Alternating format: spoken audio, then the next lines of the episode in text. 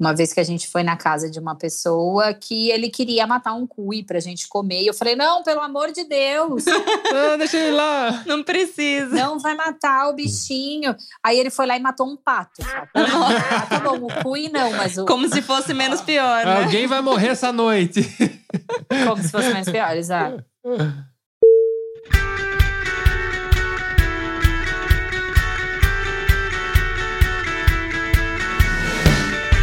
Olá, viajantes, aqui é a Manu. E aqui é o Mac. Sejam muito bem-vindos ao ViajaCast. E hoje a gente está recebendo um casal aqui de podcasters. Hum, mais um casal de podcasters aqui pra gente, hein? a gente está recebendo a Tainá e o Marcelo do Viajar Pra Quê, um podcast muito legal também sobre viagem. E claro, eu vou chamá-los aqui para se apresentar, acho que é até melhor, né? Então, sejam muito bem-vindos. Oi, gente, eu sou a Tainá. Sou o T do T mais M e o T do Viajar Pra Quê, que não tem T. Fala aí, pessoal. Sou o Marcelo, prazerzão bater esse papo com vocês aqui. Vamos bater um papo sobre viagem. Acho que fazia muito tempo que a gente não gravava um podcast que não fosse o nosso, que a gente fosse convidado, né, Tainá? É uma experiência boa conversar com podcasters. Bom, e a gente vai falar do que hoje? Ah, a gente vai falar sobre o Peru. Afinal, esse casal. A gente nunca foi pro Peru. Eu não pisei ainda. Passei perto de vários lados assim e não pisei no Peru. E aí agora a gente vai chamar alguém que sabe, né? Tão, tão perto e agora a gente tá tão longe. É. Mas esse casal, eu fiquei sabendo aí que eles foram várias vezes aí pro Peru. Então eu quero saber por que que o Peru tem. que, que eles voltaram tanto assim. Então vamos lá, partiu? Partiu.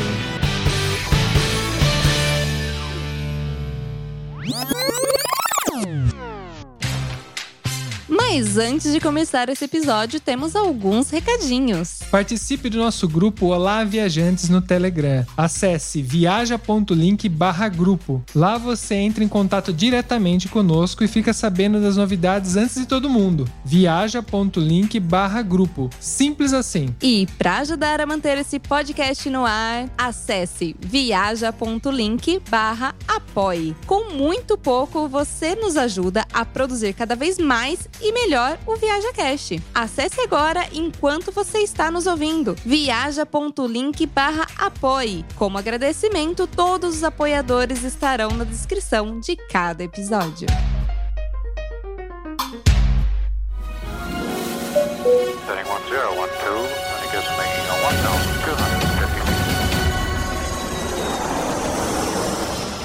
Viaja Cast.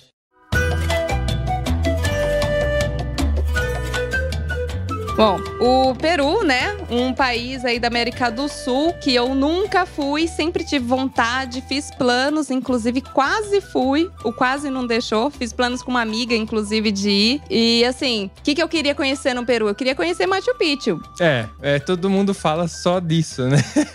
É, se fala de Peru, a primeira coisa que vem na cabeça, né? Mas eu sei que tem muito mais do que isso, né? E eu vou começar já com uma pergunta para eles revelarem, né? Quantas vezes você vocês já foram pro Peru? Conta pra mim aí, Marcelo. Rapaz, eu acho que foi umas, acho que umas cinco vezes, eu acho, quatro, cinco vezes que a gente foi para lá e, e acho que o Peru apareceu muito, na verdade o Peru apareceu meio por acaso, mas agora lembrando, eu lembro quando, lembrando, eu lembro. quando a gente fez uma viagem longa, assim, pela, pela América Latina, e a gente tinha um desejo, a gente, quando a gente iniciou essa viagem, a gente tinha na nossa cabeça que em algum momento dessa viagem a gente ia parar num lugar, ia ver, pô, aqui é legal, a gente ia sentar e ia viver. E, e eu não sei porque, eu não conhecia o Peru, sabia pouco sobre o país, mas eu tinha a sensação que era lá que isso ia acontecer. Não aconteceu, só que pelo menos o crush viveu com esse país que, cara, é muito massa. Assim. Desde quando a gente pisou, foi. Não, pera, não é que não aconteceu, aconteceu.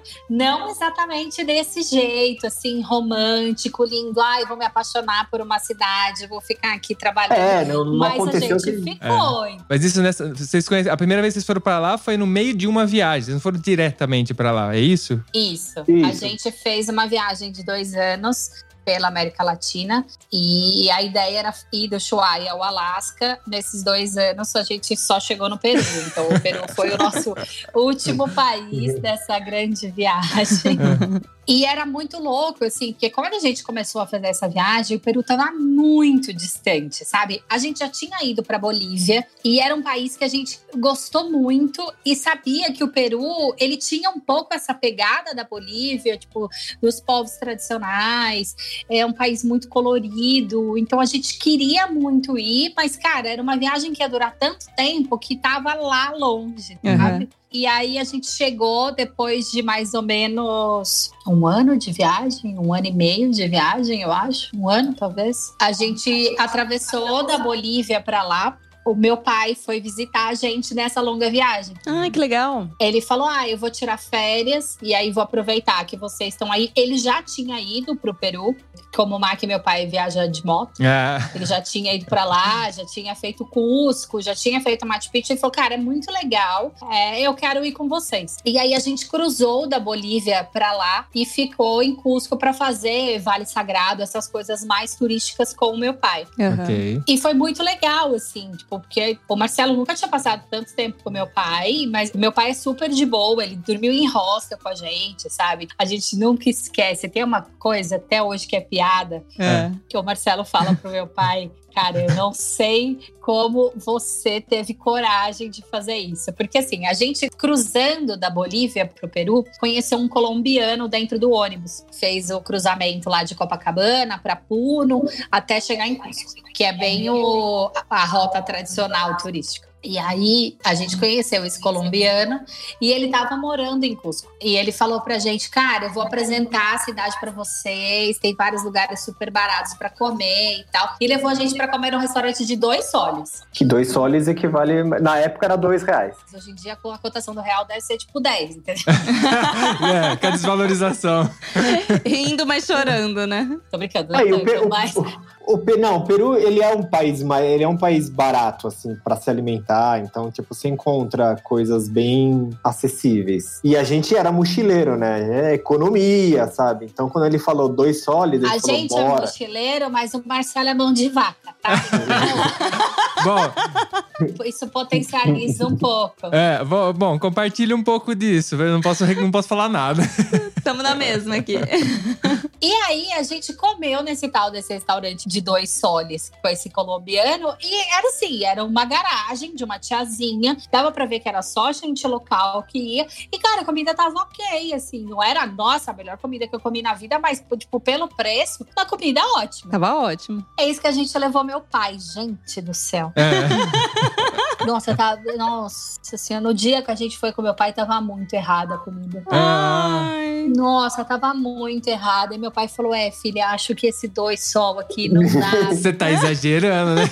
não vai dar pra você comer nesse lugar, não, entendeu? Deu uma exagerada. Vocês estão passando fome, eu pago o almoço de vocês, entendeu?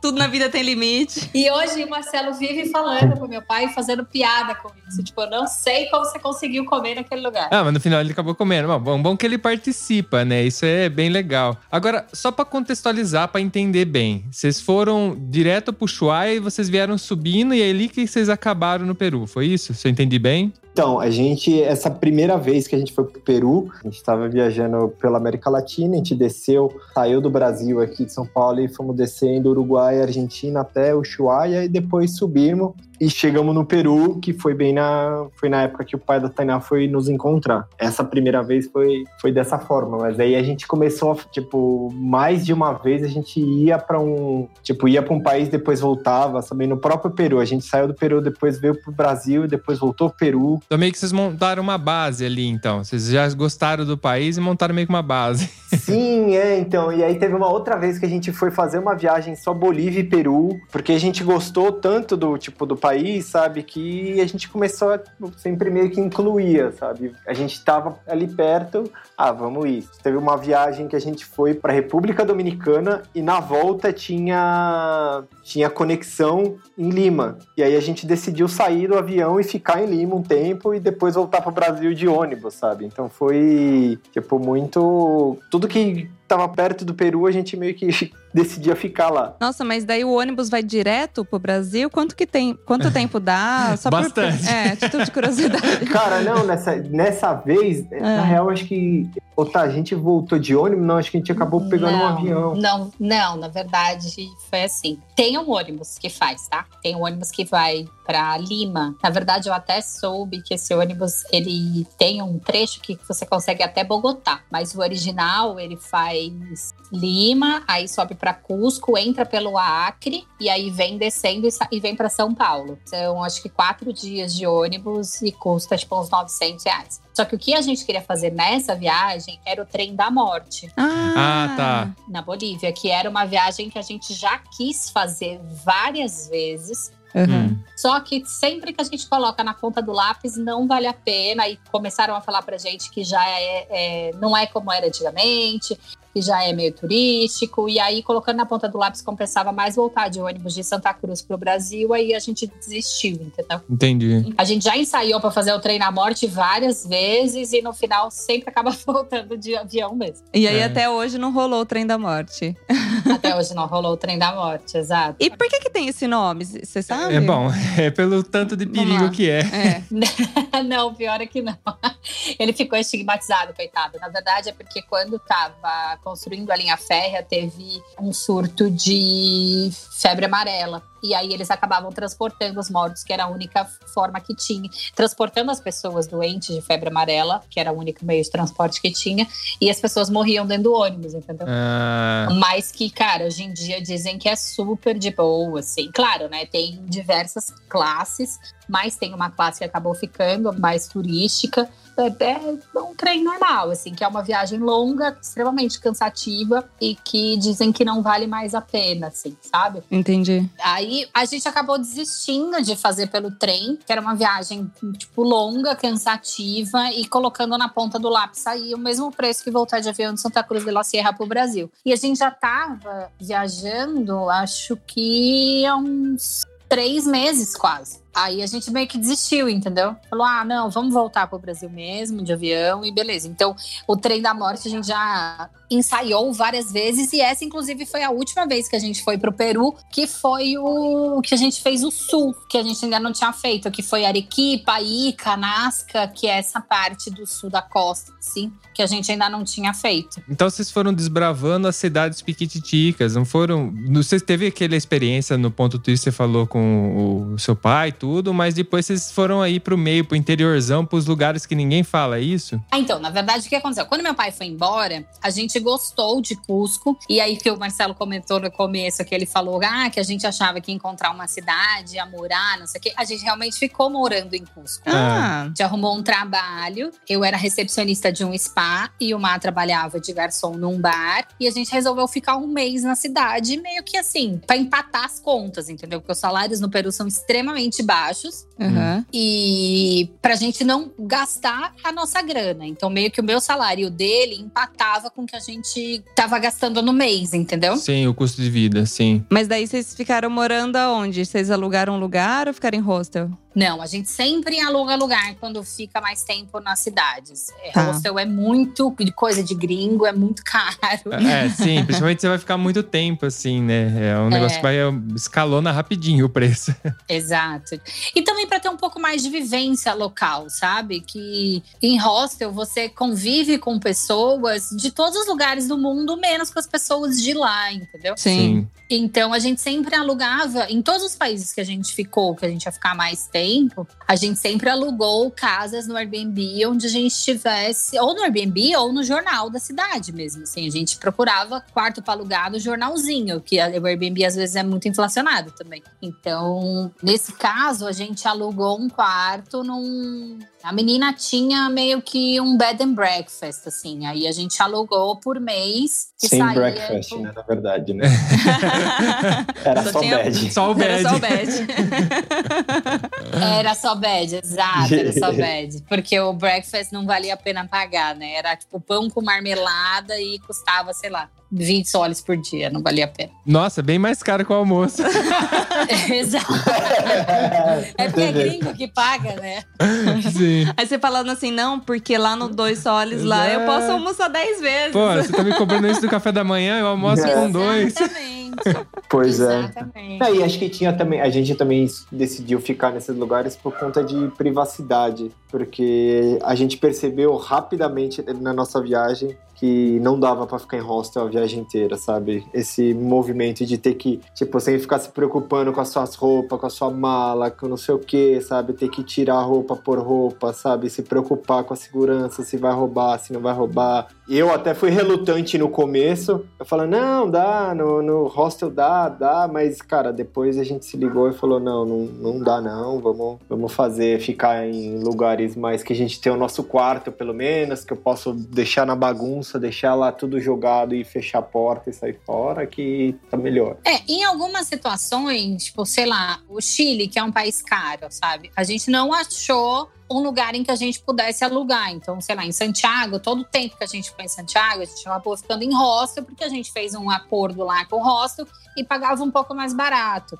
Mas, sei lá, em, em países como Bolívia e Peru, que são extremamente baratos, na Bolívia a gente encontrou um apartamento num site, era assim, era um senhor que ele construiu no quintal da casa dos pais dele uma estrutura. Ele tinha três ou quatro quartos, se eu não me engano. Cada quarto tinha do andar de baixo a sua cozinha totalmente equipada e tinha um banheiro. Alguns quartos tinha banheiro privativo e alguns quartos tinha banheiro compartilhado. Só que assim, era novo. Eu tirei o plastiquinho do fogão para usar. Ai, que Ai, da hora. delícia. Isso é uma delícia. E tinha absurdamente tudo, assim. E, cara, a gente alugou na época por 100 dólares. Só que dólar na época tava, tipo, 2 reais, entendeu? 200, 300 reais por mês seria. Por mês pra morar, tipo, numa casa completa só nossa, sabe? Nossa, é de graça, se for pra ver. É muito Sim. barato isso. É- Não, e se fosse ficar em hostel, era, sei lá, ia ser 50 por dia, que seja barato, sabe? Vale muito mais a pena quando você viaja períodos mais longos, sabe? Sim. Então, vocês estavam falando que vocês gostam dessa questão de alugar o lu- o lugar até pra conhecer as pessoas locais e tudo mais, acabar interagindo mais com eles. E eu queria saber de vocês como que é o povo peruano. É, eles são simpáticos, parecem com os brasileiros por estar ali na América do Sul ou não, são mais fechados? Conta pra gente. Ah, eles são muito simpáticos. Eu acho que aqui na América do Sul não teve um lugar que a gente foi que, que a gente não viu simpatia. E acho que também vocês aí que moram na Europa, vocês sabem que você falar que você é brasileiro, você já ganha sorriso e já começa a falar de futebol. É meio que automático conecta com coisas boas, né? Vocês você não fala- na atual ci- circunstância, né? É, Mas em agora- tempos de vida normal. É, é, sim. Então, agora é melhor você vida normal, o brasileiro é bem quisto em todos os lugares. É, verdade. É, não, isso é verdade. Todo lugar que a gente passou, quando a gente fala que é brasileiro, eles recebem muito bem. Mas agora, ultimamente, eles vêm com os olhos regalados perguntando: é verdade aquilo que eu vi na TV? É verdade esse absurdo. É, filho. Não, eu costumo dizer que antes eles ficavam perguntando, principalmente durante o inverno, né? Eles ficavam perguntando o que, que a gente tava fazendo aqui, porque sabe que no Brasil faz calor, né? E aí agora eles falam assim: ai, não, eu sei, ai, eu entendo vocês. é, melhor, né? Melhor sair de lá, né? Tá tão legal ficar lá, né? Vocês fizeram bem de vir pra cá. Mas em geral, assim, o, tipo, o povo peruano gosta muito de receber as pessoas, sabe? Quando a gente chegou no Peru a primeira vez, a gente foi fazer um trabalho voluntário numa organização lá que trabalha com recicladores e, tipo, busca, tipo, profissionalizar, empoderar os recicladores e tal. E aí foi engraçado que. é, Essa não foi a primeira vez, foi a segunda. É, foi a segunda, verdade. A primeira vez foi a temporada Cusco, a temporada É. Lima foi a temporada 2. É, então, deixa eu falar de Lima, depois a gente volta pra Cusco. É que já foi tanta vez que é até difícil lembrar. Eu, eu entendo vocês, porque normalmente a Manu que sabe melhor quando aconteceu o quê. Porque eu já nem sei se eu fiz as coisas. Ela fala, não, a gente já foi lá. Fala, não, é verdade, porque eu já. você começa, chega uma hora, você vai repetindo, vai fazendo as coisas, é, é normal a gente se perder. Ainda mais vocês que foram várias vezes, né? É engraçado que a ONG que a gente foi é uma ONG que a, a presidente, assim, é uma pessoa super conhecida no mundo empresarial, ou no mundo mundo da reciclagem, do meio ambiente do, do Peru, assim. Ela é super, tipo, uma pessoa fez bastante coisa bacana tal. E a gente ficou hospedado na casa dela, assim. A gente mandou, entrou em contato com a ONG e falou: Ó, oh, a gente é assim, assim, assado, e a gente entende disso aqui, a gente queria fazer um trabalho com vocês. E ela demorou, pode vir e ficou hospedado, tipo, fica hospedado na casa da presidente, sabe? Não era ela Nossa, que tava a gente falando ficou, sei lá, uns dois meses na casa dela, não É, uns dois meses e, Que e aí o filho dela era muito, ele queria mostrar muito o Peru pra gente, principalmente Lima, né, que a gente tava lá em Lima. Então ele, ele vira e mexe levava a gente pra comer num lugar que ele era chefe, né, tinha estudado gastronomia, então ele levava a gente pra conhecer os lugares que é tipo que turista não vai, sabe, Pra comer.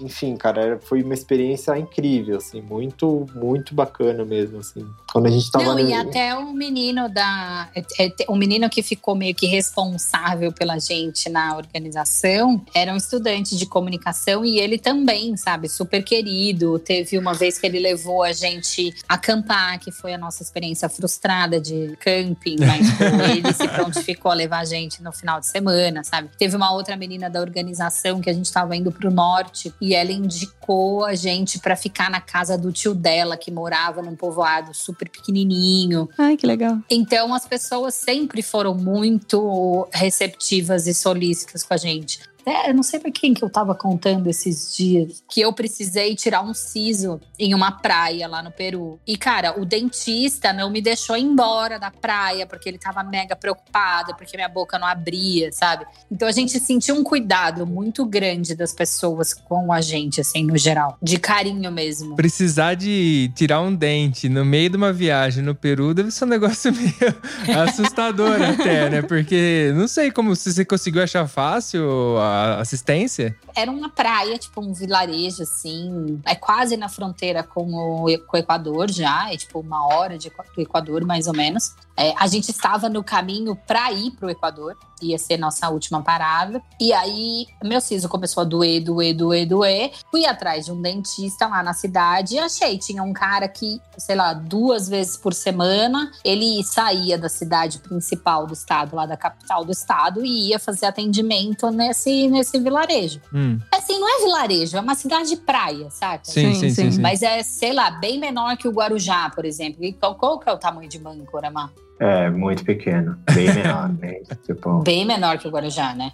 eu acho que devia viver, talvez vivia às 10 Tipo mil Maresias, que assim. vive aí. É, talvez, mais ou menos. É, não, vive menos que 10 mil pessoas lá, eu acho. Não, em Mancora vive menos do que 10 mil pessoas. Mas eu digo que não era é, uma- um vilarejo, assim, que não tinha Estrutura, né? absolutamente nada, entendeu? É, não, é que é um lugar meio turístico, né? Vai muito, ia muito argentino, vinha muita, tipo, pela praia ser bonita. Tipo, é uma praia que os peruanos peruano. gostam muito de ir, entendeu? E ela fica próxima de uma cidade grande. É. Ela Ah, fica tá. próxima de uma cidade grande. Então é meio que um. No fim, você acabou se dando bem, você conseguiu resolver seu problema, então. Tirei o dente, foi ótimo, só que a minha boca não. Eu tenho alguma coisa na boca que quando mexe nela, tipo, minha boca não abre. Aí depois que eu tirei o siso, não passava nem um dedo entre os meus dentes. Nossa. Nossa, você ficou com a boca travada. Fiquei com a boca travada. E o dentista ficou desesperado. Ele falou: não, eu falei, moça, eu preciso ir embora, eu preciso ir pro Equador. Não, você não vai embora daqui enquanto a sua boca não entrar quatro dedos. Uia.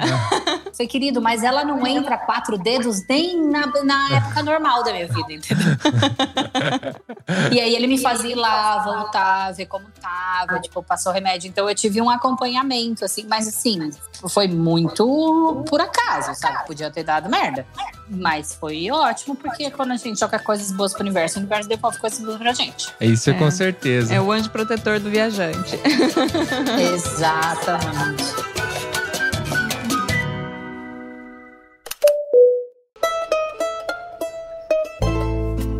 Eu fiquei curioso do seu camping frustrado, que você deu, deu um comentário bem suave disso, mas eu fiquei curioso. Por que, que deu errado? É, então, a gente tava em Lima com essa. na ONG.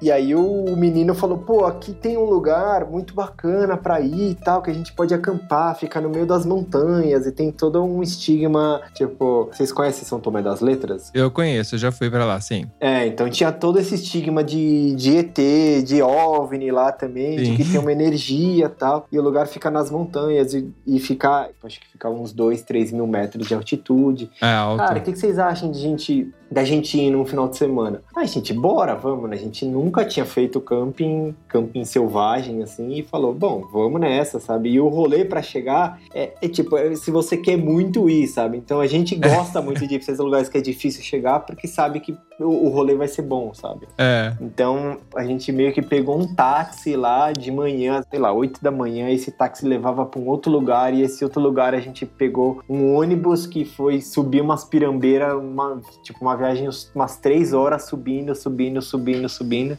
É. até chegar no vilarejo que da onde sai as pessoas, a trilha para chegar no, No camping. no lugar que chama Marca Ruassi. É, é um lugar bem bonito, assim. E aí a gente chegou, tipo, bem cedo, e a gente não tinha nada. A gente não tinha barraca, não tinha. A gente só tinha as mochilas. O cara que foi com a gente, ele tinha uma barraca, mas ele falou: bom, lá no coisa dá pra você alugar a barraca. E aí a gente chegou lá e falou: bom, vamos alugar. A gente aluga a barraca e demorou, né? E aí a gente chegou, conseguiu alugar. A gente também comprou lenha pra fazer fogueira. E, cara, quando comprou lenha, eu tava me sentindo o brother desbravando a natureza, sabe? Ah, eu, Tipo, fui, eu fui no supermercado antes da gente ir, eu comprei marshmallow. Eu falei, nossa, vai ser cena de filme, entendeu? Vai ser maravilhoso a gente fazendo, mas nunca fizemos porra de marshmallow quente na vida, não sabia nem como fazer, mas fui lá, comprei. Eu levei acho que uns três, três pacotes de marshmallow dentro da Nossa, é. Ah, a gente tava se achando os caras do Camping Selvagem Into the Wild, sabe? Aí a gente tinha que fazer a trilha. Só que a trilha é só subida, cara. Você chegar na base, tem que subir pra chegar lá no- na montanha, lá no- nos lugares altos. E a gente deu sorte de que no Peru tem muito carona paga, sabe? Você tá andando, você tá em algum lugar, principalmente em lugares menores, assim, não em cidade muito grande, mas você tá em lugares menores, as pessoas te dão carona pra determinado lugar, aí você paga um valor pra elas e beleza. E aí a gente conseguiu uma carona com um cara que tinha uma S10 da vida, assim, e aí ele levou a gente até meio que metade, ou mais da metade do caminho, e aí beleza, e aí dessa metade a gente foi andando, e foi tenso pra caramba, né? A gente tava com mochila pesado, comida, com as barracas, Lenha. Vocês estavam carregando lenha. lenha, né? Lenha, velho, a gente tava com lenha. O, o que menos pesava era o marshmallow. E não é que a gente tava carregando lenha, tipo, aqui na rua de casa, entendeu? Era dois mil e caraiada de altura, sabe? É, tava muito alto, sabe? É. Ah, rarefeito. É. Eu, eu, nessa hora, eu já ia estar comendo os marshmallows já. E, mas beleza, né? A gente tava caminhando, né? A gente teve uma outra experiência de trilha em altitude que era a altitude era muito maior que essa, no próprio Peru, que foi muito tenso, mas a gente tava nessa, tava de boa. Mas pesado, né? Tava pesado as coisas, enfim, a gente conseguiu chegar no lugar depois de, sei lá, umas duas, três horas andando, conseguimos chegar lá na- no topo de Marcarruace. E aí tava muito Tô nublado. meio que anoitecendo, né? Era, tipo, umas seis horas, assim. E tava muito nublado, muita nuvem. Beleza, vamos armar barraca. E aí, tipo, aí começou os brother que vivem em apartamento em cidade, começou as cagadas, sabe? É. Aí a gente armou a barraca num declive. Nem pra armar a barraca num plano. A gente armou a barraca num declive. Tipo, perto de meio que um paredão. Eu não sei porque a gente armou ali. Achou que, tipo, vamos se proteger. O paredão vai proteger a gente. Porque tava chovendo bem, assim, né? É. E aí a gente armou no declive. Aí isso já começou a cagada, né? Depois, a, a segunda que começou a chover. E aí molhou toda a lenha. Aí já cagou o rolê do marshmallow. Já não existia mais a possibilidade de fazer fogueira. É. mano. E aí, beleza, né? E aí, nesse inteirinho aí, chegou uma galera também. E aí, esses eram um pouco mais conhecedores do rolê. Eles armaram a barraca no, no plano, tá? Beleza, tal. E a gente só na juvenil marcou, marcou toca, né? É. E aí, quando a gente foi dormir, começou a chover forte.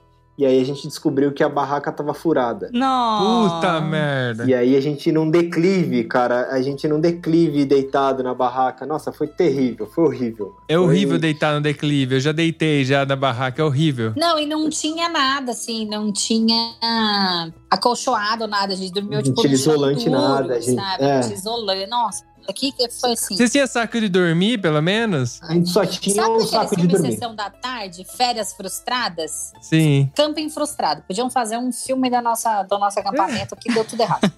Nossa, mas aí vocês tinham pelo menos um saco de dormir? Ou nem isso? Tinha, não, a gente tinha um saco de dormir, tinha. A gente só tinha Ah. só o saco de dormir, só isso. Só- o saco é. de dormir. Não, só o saco de dormir não funciona. É, então. E aí foi esse rolê, foi tenso, mas depois quando a gente acordou no- na manhã seguinte, aí tava um puta sol. E aí o lugar é muito bonito mesmo, é muito massa, é bem no alto da montanha, assim, um lugar surreal de bonito. Foi bem legal, assim. Valeu a pena no outro dia. Não, de valer a pena, valeu. Mas, mas, Melhor, né? mas foi massa, assim, foi legal o rolê como um todo, aprender a não ser tão juvenil, assim, na, na arte do canto. Cara, e, e assim, voltando só na, na questão turística, né? Que a gente, eu até citei que vem em mente Machu Picchu. Vocês falaram que fizeram com o pai da Tainá e tal. Eu já ouvi dizer que pra chegar lá em Machu Picchu não é tão, tão facilzinho, não. Parece que tem que andar bastante. Ou então uma viagenzinha um pouco longa. É verdade isso? Funçãozinha, assim. É que, na verdade, tem várias formas de ir pra Machu Picchu, né? Ah, A mais conhecida, mais vendida, é o trem que sai de Cusco e vai pra lá. Só que é um negócio bem caro e bem turístico. Tipo, caro, Ah. assim, sei lá, o trem custa 200 dólares por pessoa, fora Nossa. a entrada de Machu Picchu, que é mais uns 100, sabe? nossa, Caralho. é caro. É caro, é bem caro. Assim, apesar de peruano, peruano tem desconto, eles pagam em soles, não em dólar, e cusquenho paga menos ainda, mas ainda assim a galera não vai, porque é muito inacessível pra eles. A entrada, independente se for de trem ou não, custa 100, cerca de 100 dólares, é isso mesmo? A entrada do parque. Não, não sei se é exatamente. 100 dólares, 100 dólares, tá? É isso? Acho que era 100 dólares. Não, acho que não era tudo isso, não. O, intuito é, custa caro pra entrar no parque, você não vai fugir disso se você for ver. Custa É, caro, é não é barato, não, é barato. Isso é, isso é fato. Não sei Aí se é 100 tem esse trem que aí tem uns shows, tem uns, umas coisas lá dentro que isso é uma coisa mais rápida. Você vai com o trem, chega em Águas Calientes, dorme, aí no dia seguinte você sobe, vai para Machu Picchu, desce, pega o trem e volta para Cusco. Esse, é- esse é o tradicional. Só que aí começou a galera a chegar, a galera mochileira a querer fazer e não ter grana. Aham. Então eles inventaram uma segunda forma. Ah, e tem o tradicional, que é fazer a trilha, né? A trilha inca que você faz andando desde Cusco, passando por todo o Vale Sagrado, até chegar lá em Machu Picchu. Aí eles inventaram uma outra forma, que é uma forma que você vai andando pela hidrelétrica. Você pega uma Não, não é van. pela hidrelétrica. É, Você a chega na hidrelétrica começa vai- na hidrelétrica. É, que eles vendem como Machu Picchu hidrelétrica. Você pega uma van em Cusco. Essa van tem que fazer Cusco Águas Calientes num intervalo de seis horas, se eu não me engano. A gente sai tipo seis da manhã de Cusco e chega em Águas Calientes na hidrelétrica umas duas da tarde, uma Hum. coisa assim. Só que a estrada é uma loucura. Sério? Juro, o ca- eu, na volta, eu vim na frente conversando com o motorista e ele falou que a primeira vez ele fez a viagem em 12 horas, que é o que é o normal. Caraca. Ah, e ele faz em 6 agora. Porque a estrada vai beirando o precipício, cara, é bem é bem Mano. é assim, você entra lá dentro e reza pra chegar no final, não fica olhando fora. entendeu? Nossa, eu, eu sou uma que vou cagar de medo. Tipo, Vai cagar de medo, não é? E ela é, tipo, meio que. É, é bonita, só que é muito. O cara tem que ir muito rápido. Muito rápido. Porque, ele assim, vai pro Ele ponto vai mais alto do Peru. É. Ele passa E pelo ele ponto mais vai, alto. tipo, naquelas estradas que só passa um carro e eles fazem passar dois, entendeu? Tipo, é- nossa. porque assim, é uma quantidade de gente que vai naquilo todos os dias insana. Então, assim, ele tem que sair de Cusco às seis da manhã para chegar lá às duas da tarde, que é o tempo que a galera tá descendo de Machu Picchu. Pra chegar às duas da tarde e trazer a galera de volta para Cusco. sim. Então o motorista faz esse ida e volta duas vezes por dia, todos os dias. Nossa, quem faz esse rolê tem que ficar lá, pernoitar lá, pra depois voltar no outro dia, é isso? Isso, eles vendem assim já. Quando você compra o pacote Ah. com a agência, você já compra, tipo, o transporte. Saindo de Cusco, chegando na hidrelétrica. Aí, quando chega na hidrelétrica, você faz uma trilha que aí você é bem de boa. Que você vai seguindo o caminho do trem. A galera que passa no trem lá de milionário, a gente vai andando em- do lado dele, entendeu? É bem gostosa a trilha. E aí eles dão um tchauzinho pra vocês. Vai aí, galera. É, Força vai, aí. seu trouxa, andando. entendeu? Só falta tacar as coisas Vai do, lá. do trem.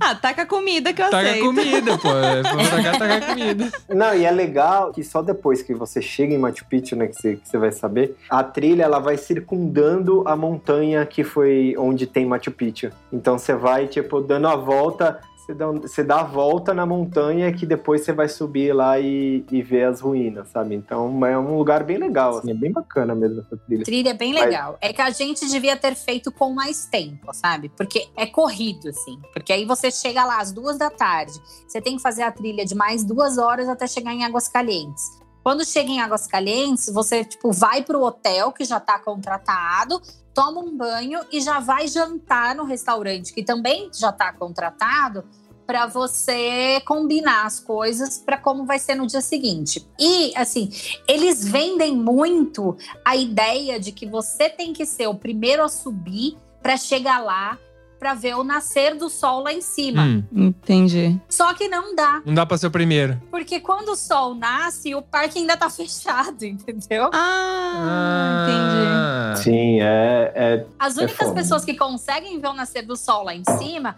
ou são os milionários que estão num hotel, que tem um hotel, o mesmo hotel que tem dentro do, de Foz do Iguaçu aqui no Brasil, tem lá em cima em Cusco. Ah. Em Machu Picchu, bem na porta do- da entrada do parque, tem um hotel de milionário. Ah, As sim. pessoas têm acesso ao parque antes, ou quem faz a trilha Inca, porque a trilha termina já lá dentro. Entendi. Quem vai por baixo, normal, não consegue ver. Ah, eu tinha ouvido falar que era um rolê muito turístico mesmo, inclusive. Eu vi também um vídeo do cara fazendo esse percurso que você falou aí na pé, pelo lado, do lado do trem. E aí ele, se, ele chegou lá, era bem- é um mochileiro, ele falou: é, é bonito tudo e tal, mas o que decepciona é que é extremamente turístico. Ele falou, você vai ter gente pra todo lado. É, Exato. é um Sim. negócio que. E assim, e é exatamente o que vocês falaram, sabe? É uma coisa em que o mundo inteiro vai pro Peru pra ir pra lá. Sim. Então você chega no lugar, tem todo tipo de turista. Tem o, o americano metido a, a aventureiro, tem os caras que são mais hardcore mesmo, tem assim, gente que se mete a fazer a trilha inca e nunca fez trekking na vida e não, não- chega tudo arrebentado, entendeu?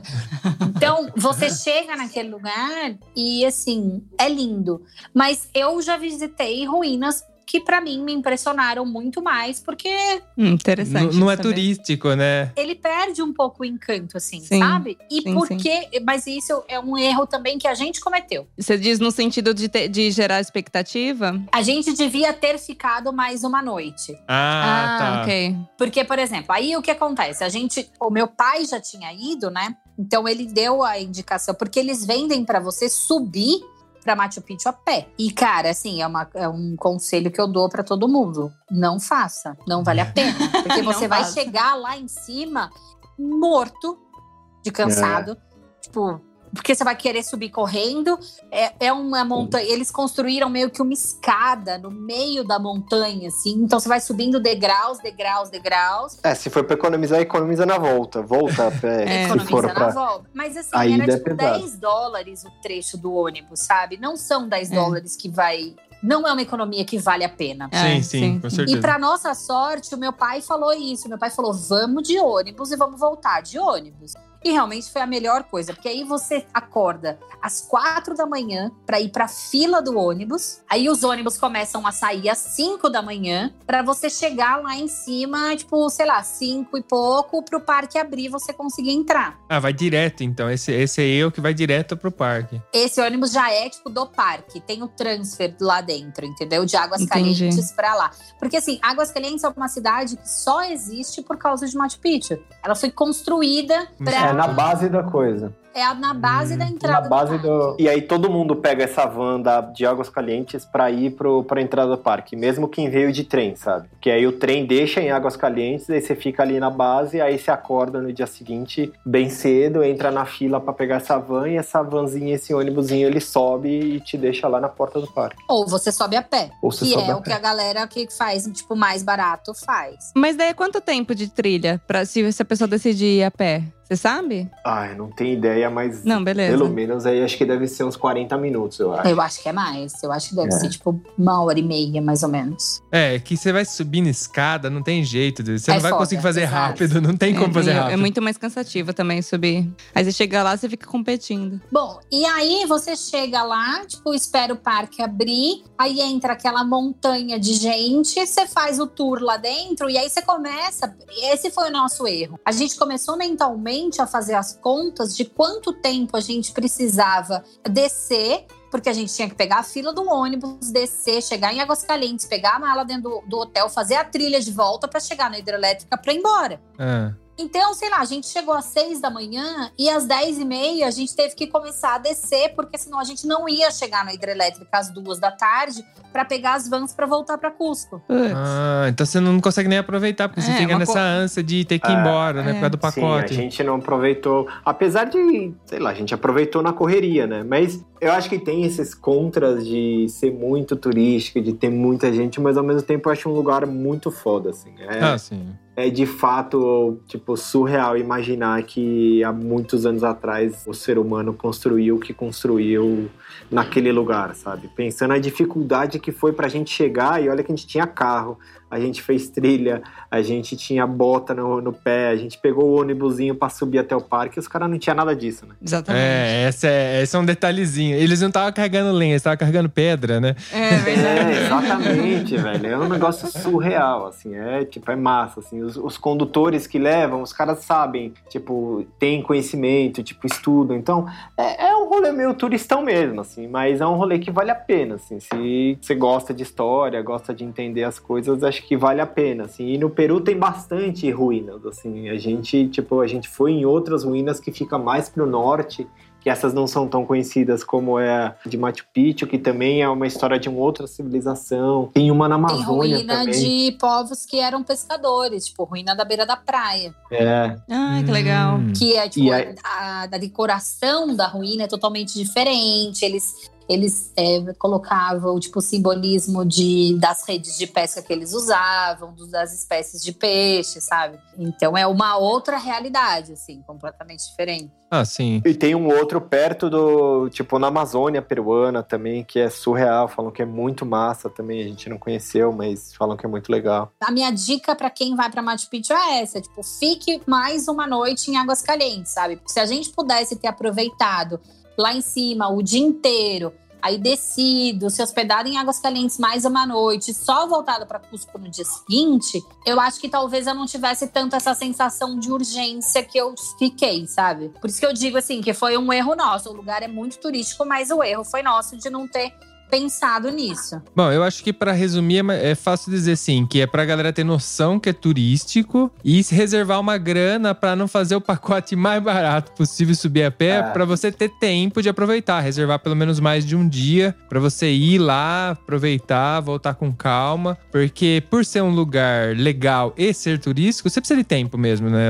Essas coisas e é grande, imagino que deve ser bem grande, não é muito pequeno, né? Sim, não, é gigante. Não dá pra você conhecer tudo, sabe? É, mas eu, eu acho que Machu Picchu deve ser um daqueles lugares que você tem que ir uma vez na vida, pelo menos, né? Do tipo, vi, vi de perto isso. Sim, total, total. Ah, e eu acho que pra gente tá aqui, né? Tipo, não vocês que estão morando aí na Europa, que estão um pouquinho longe, né? Mas pra gente que tá aqui mais É, perto, agora, agora também. eu acho que, cara, é uma viagem que vale muito a pena. Tirando o Peru, que a gente ama demais, sabe? Então reserva um, dinheirinho aí, reserva um, um tempo aí da vida que vai valer muito a pena.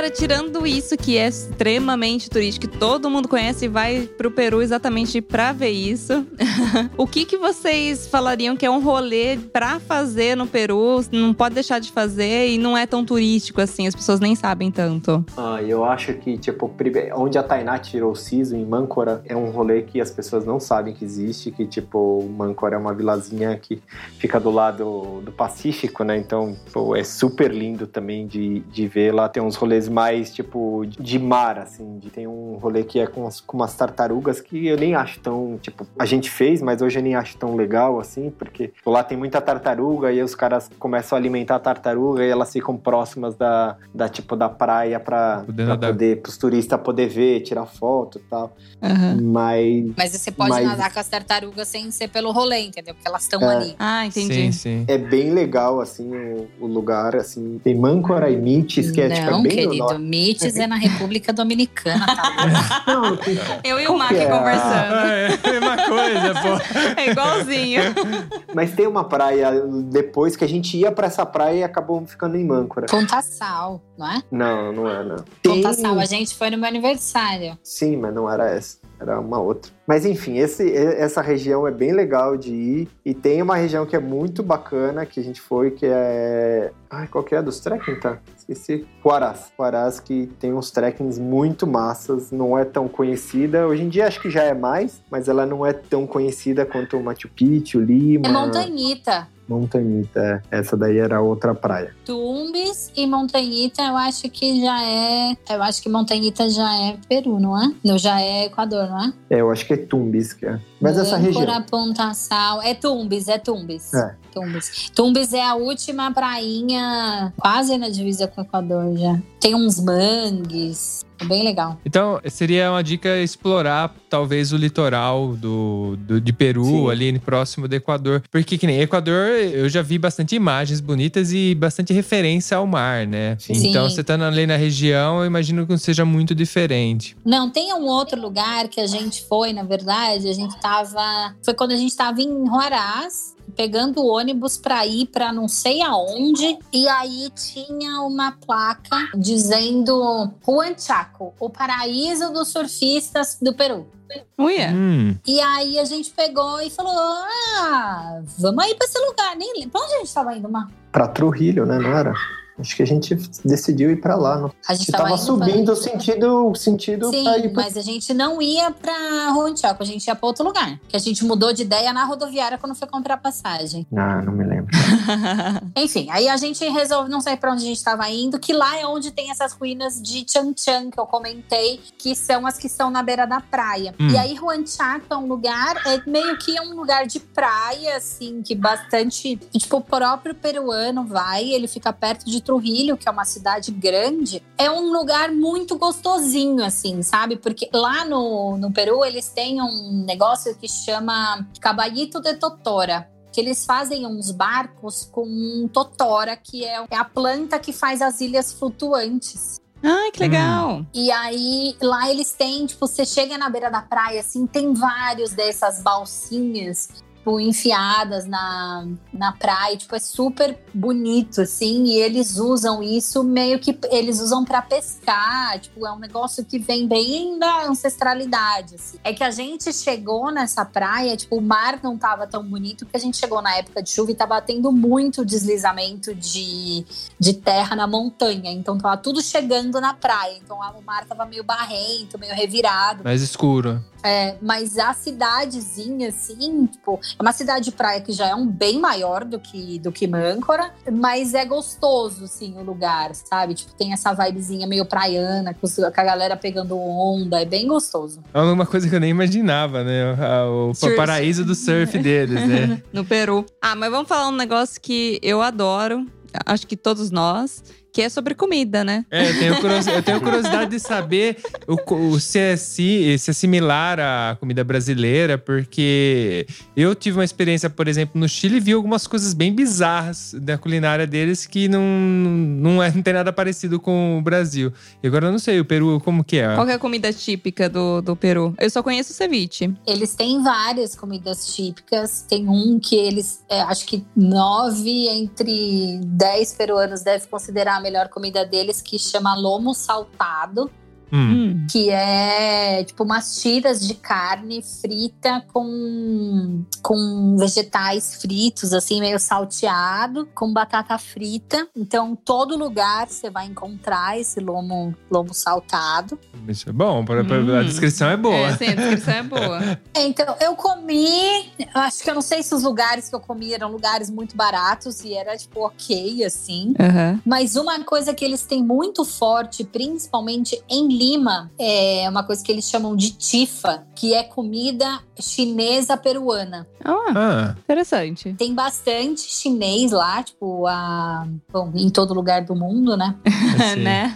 E eles acabaram construindo esses restaurantes. Então, assim, você vê tifa espalhado por Lima inteiro. E eles fazem uma fusão entre a comida tradicional peruana, que é lomo saltado, ceviche, alguns tipos de frango, com a comida chinesa.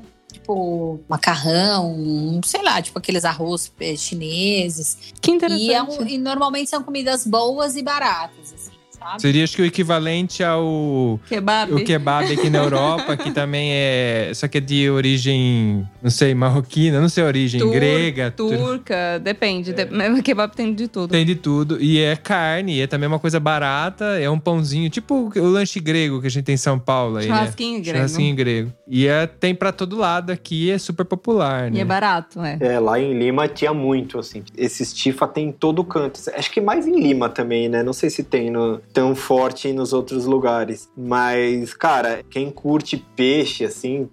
Por exemplo, a Tainá agora é um pouco mais, a gente não é vegetariano, a gente come peixe de vez em quando. Nessa época lá no, no Peru, a gente comia muito ceviche porque era muito barato. Então você tinha Hum. prato que era 10 soles, prato com ceviche, sabe? E era muito gostoso, né? Ceviche é, tipo, é sensacional. Então a gente É, comia muito disso. A gente comia Eles demais, têm essa assim. presença de. Tem várias coisas, né? Tem arroz com marisco. Hum, Na parte da costa, assim, eles têm essa presença bem forte de mar mesmo.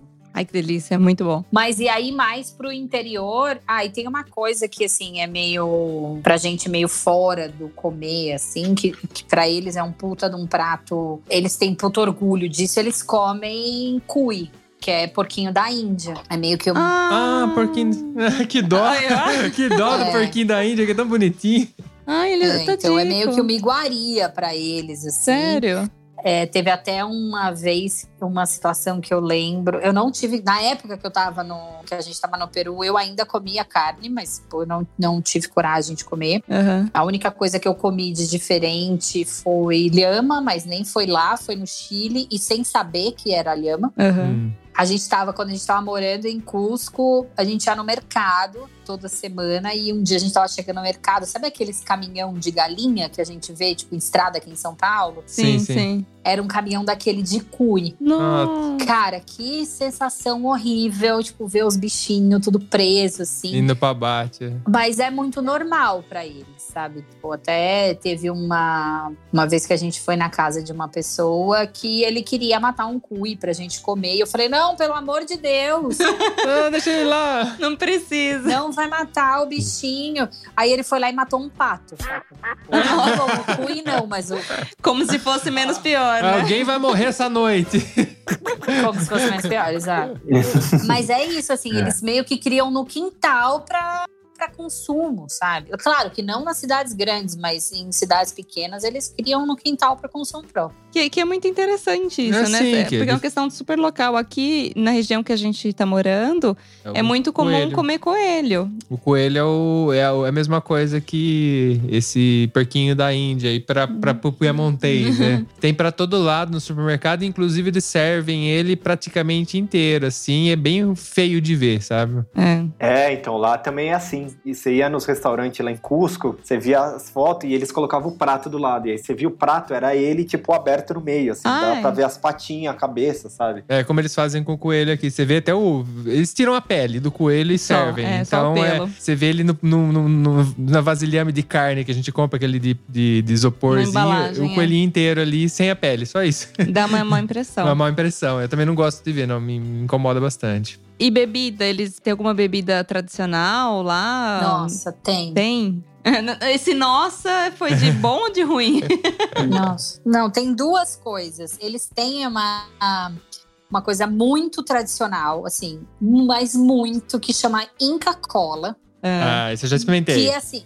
Que é tão tradicional que a Coca-Cola comprou. Ah, é? Só que é um refrigerante amarelo da cor de Epocler, saca? Sim, Uh. sim. E assim, eles amam aquilo de um jeito que, assim, Coca-Cola, tipo, cagaram pra Coca-Cola, entendeu? É, Todos os lugares que eles vão, eles querem tomar Inca Cola. Mas é bom? Aí o bagulho é ruim. Ah, é, é? ruim, é ruim.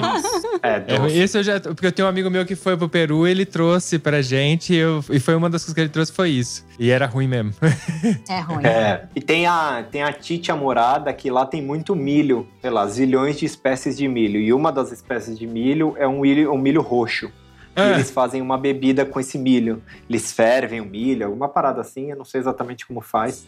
mas não é alcoólico esse, é tipo mais pra um suco mesmo. Não, é mais um suco mesmo. E aí eles servem, tipo, o que chama titia. Ele sempre foi a titia morada, que é um, um coisa meio roxo, assim. E é bom? e é, é meio ok. Não, não sei se é bom nem ruim, assim, não tem nada demais, assim. ó. A Inca Cola é ruim porque é muito doce. É. Ah. E Esse daí é meio, sabe, Meh. ok, sabe? Nada demais. E tem o Pisco, que o Pisco é. Tem a, toda a rivalidade, inclusive do pisco e do, do ceviche, né? Se é do, do Chile ou se é peruano, né? Porque É. tem, tem Verdade. toda uma, uma treta aí histórica, política com Chile, Chile, Peru e, e Bolívia. E aí esse negócio do pisco, os chilenos falam que é chileno, que o pisco é chileno e, o, e os peruanos falam que é, que é peruano. Mas aparentemente, tipo, quem olha de fora e entende dessa cultura fala que o pisco ele é peruano mesmo e que o ceviche também é peruano. E o pisco é gostoso também, é uma bebidinha que você toma num shot e é bom, é gostoso. É alcoólico. É alcoólico. Ele é O pisco eu já tomei, mas foi alguém que foi viajar e trouxe uma garrafa pra mim. Inclusive, se, se alguém estiver me ouvindo, me fala, porque eu não lembro. Desculpa. Faz alguns anos É. já. E eu lembro que era gostosinho. Eu deixava na geladeira e tomava uns shotzinhos de vez em quando. O tal É, do pisco. Nem lembrava que era do Eu, Peru. eu- eu tomei na concorrência. Ah, e tem cerveja. Tipo, tem a Cusquenha, que é uma cerveja de Cusco, que é super tradicional no país inteiro. Lá em, em Cusco tem aquela pedra dos sete. É sete ângulos, né? Não lembro se são sete ângulos, quantos ângulos são na pedra. que é um- uma pedra lá que virou um ponto turístico. E aí, tipo, tem a pedra na, desenhada, tipo, na garrafa. A Cusquenha é bem gostosa. Hum, interessante. Bom, deu, deu mais vontade ainda de, de conhecer o Peru. Quem sabe numa viagem que a gente faça pro Brasil, a gente já já aproveita, faz Peru, depois volta. É, pro- provavelmente na situação que tá o Brasil, a gente vai fazer uma viagem pra América do Sul e pular o Brasil. É melhor ir pro Peru do que vir pro Brasil. Vá pro Peru É. do que não, não vem pro Brasil nesse momento, não. Não lhe indico. Fique aí onde você está, que já já tudo isso vai passar, se tudo der certo. Sim, vamos, vamos Não torcer. vejo a hora. E vocês ainda têm planos de voltar pro Peru? Ah, sempre tem, né? Sempre Nunca- tem. A gente, se a gente- aparece, se aparecer, né? Por que não? a gente nunca conheceu o suficiente, apesar de, tipo, já ter batido muito perna por lá, mas sempre tem coisa boa pra ver de novo. A gente quer conhecer melhor a Amazônia peruana, então vontade nunca falta. Verdade. Bom, pra quem não sabe, Peru tem uma parte ali da, da Amazônia. Bom, a Amazônia mesmo na parte do Brasil eu nunca fui, então eu tô, tô, tô devendo isso pra minha própria cultura. Tem muita terra pra explorar. A América do Sul é muito rica, né? É- Demais. O mundo é grande, né? O mundo é grande. Demais, muito, muito. E teve uma experiência que a gente teve também, que a gente fez voluntariado em uma ecovila Hare Krishna lá no Peru. Que doideira, que da Que hora. massa! Não esconde Exato. tesouro, não. Conta aí pra gente, Tainá. É, é um lugar, assim, ele tem bem aquela cara dos templos asiáticos, sabe? De tijolinho, com a ponta, assim, abobadada e tal. E a primeira vez que a gente viu aquele lugar, a gente ficou enlouquecido. Cara, queremos ir, queremos ir, queremos ir. Só que a gente não sabia que tinha uma conotação religiosa, assim. Gente não sabia que era. A gente achou que fosse só uma ecovila e que a galera replicava meio que a estética asiática. Uhum. E aí, quando a gente tava morando em Lima, a gente comentou com o, o- o nosso amigo lá, que era chefe. Ah, a gente tá indo pro tal. Ele virou, ih, vocês vão lá nos Hare Krishna? É. Puta, já deu um, um, um um puta preconceito nosso, assim. Você fica, caceta, lá onde a gente vai se meter? É. e, cara, foi uma, uma experiência muito legal, assim. De imersão. Eu não sei se isso faz parte da religião deles mesmo, tá? Mas foi um dos poucos lugares, um vertente religiosa que eu vi ter uma humildade religiosa e não bater no peito e dizer nós somos os certos. Ah, interessante. Eles são abertos. Isso. A gente ia fazer voluntariado, então de manhã a gente acordava, tinha todas as divisões da tarefa, e aí algumas pessoas ficavam para limpar o templo e as casas, outras para ajudar na, na horta, outras iam para a cozinha. A gente se dividia, né, nos os voluntários. O lugar é, é, grande, assim, os quartos são muito legais, tipo, é, é bem estruturado. Cada um ia fazer as suas tarefas, a gente voltava, não, primeiro, mentira minha. A gente acordava e ia direto pra aula de yoga. Aí, quando voltava, que a gente estava tomando café da manhã, a gente fazia as divisões das tarefas. E aí, fazia as tarefas, voltava, almoçava. E aí, à tarde, a gente sempre tinha, tipo, uma roda de conversa. É, eles contavam algumas histórias, explicavam algumas coisas. Tinha uma, um momento de descanso, tipo, uma siesta, assim. Uhum. E aí, no final do dia, porque eles tinham umas pessoas que viviam lá, que eram da religião. Eles iam pro templo. E a gente era convidado a ir pro templo se a gente quisesse. Aí tinha alguns dias que a gente fazia umas ações de limpeza da praia. É, eles tinham uma caverna lá que era tinha um Deus pintado, que eles iam lá agradecer. E isso foi para mim foi muito legal para desconstruir isso, sabe? Porque Sim, o preconceito. é total. E é muito louco que era um preconceito que eu nem sabia que eu tinha. Eu nunca tive contato nenhum com a religião. A religião, na verdade, não é Hare Krishna, né? O Hare Krishna veio por causa daqui do, do cântico mesmo, o Hare Krishna, Hare Krishna. A religião chama como uma Vaishnava, né? Vaishnavismo, acho. Acho que é Vaishnavismo. Vrin, vin, vindraísmo, Vaishnava, alguma coisa assim. Eles são popularmente conhecidos como Hare Krishna pela imagem do Krishna, que é o, o menininho azul, que para eles é a representação de Deus. E eu só tinha tido contato com eles, assim, vez ou outra aqui em São Paulo, tipo no Parque do Ibirapuera ou na Praça da República, que eles estavam sempre com as roupas, a cabeça raspada, tocando sininho, pedindo doação, vendendo, vendendo os livros. E não fazia o menor sentido eu ter preconceito, sabe? É claro é que por, não. por ignorância mesmo, por desconhecimento total. Porque nunca foram pessoas que me fizeram absolutamente nada. Não, mas é muito legal é, essa desconstrução, porque é uma das coisas que a viagem traz, né? O importante da gente viajar é talvez é, a gente ter esse contato e conseguir ter essa desconstrução com os preconceitos que a gente tem. Porque a gente tem preconceito por ignorância, por não saber que existe, né? Quando você vai lá e conhece, às vezes muda completamente o cenário. E outra, foi como a Tainá disse mesmo, né? Às vezes a gente nem sabe que a gente tem um preconceito porque a gente não para pra pensar sobre, né? E durante uma viagem, a gente aprende tantas coisas, a gente convive com as pessoas e, e principalmente viajando igual eles viajaram, que é mochilando, né? A gente tende a precisar mais das pessoas. É, quando você viaja com pouca grana, você precisa do outro. É diferente quando você viaja com muita grana que você paga por tudo. É, tipo, você foda-se. fica isolado no hotel, né? E, e esse lance de você precisar do outro faz você diminuir, né? Tipo, vamos lá, baixa a bolinha, aprende e depois você, você tem sua opinião ali sobre o negócio. Total.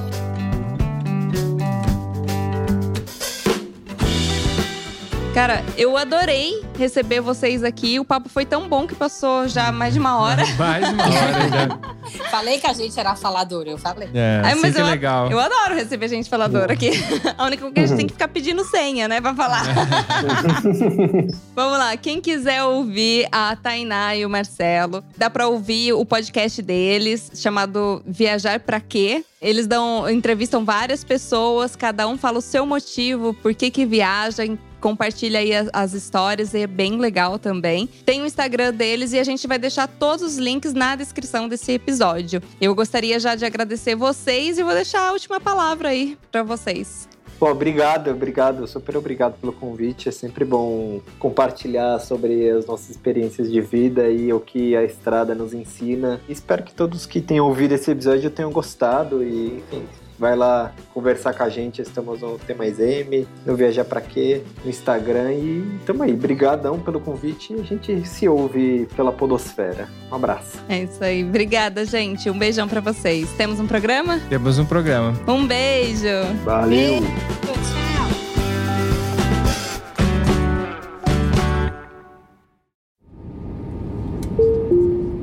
Eu tenho certeza que você lembrou de alguém ouvindo esse episódio, então compartilhe agora mesmo com essa pessoa. Assim mantemos essa conexão entre nós, viajantes.